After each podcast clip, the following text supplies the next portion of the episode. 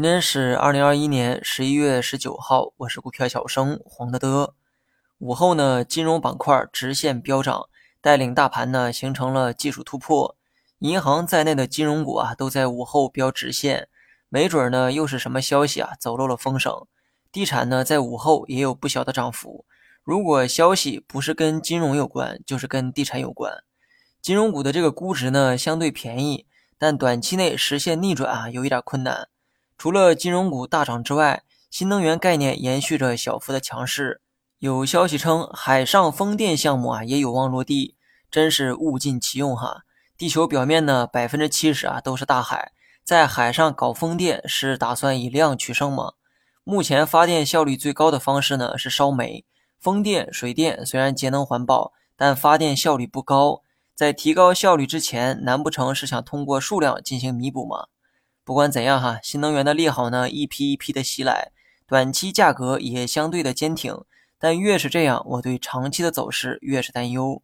最近很多食品企业都开始提高产品的售价，先是榨菜，后是水饺。那么受到涨价的提振，这些公司的股价呢都有过不小的反弹。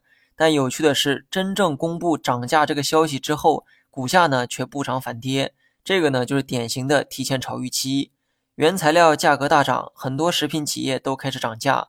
你说卖酒的企业会不会也考虑涨价呢？如果市场能做出同样的预期，白酒的这个股价有没有可能也反弹一波呢？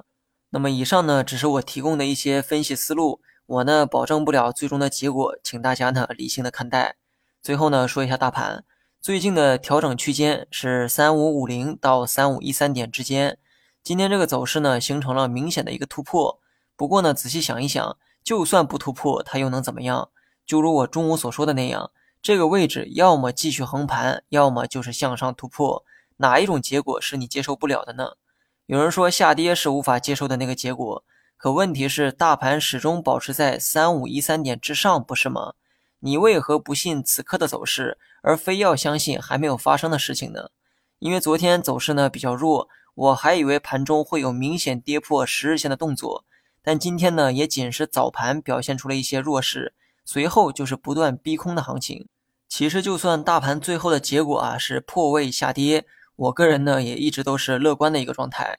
之前呢，我就很明确的表达过，如果市场真的给出了一个低点，没准儿那个低点就是低吸捡便宜的机会。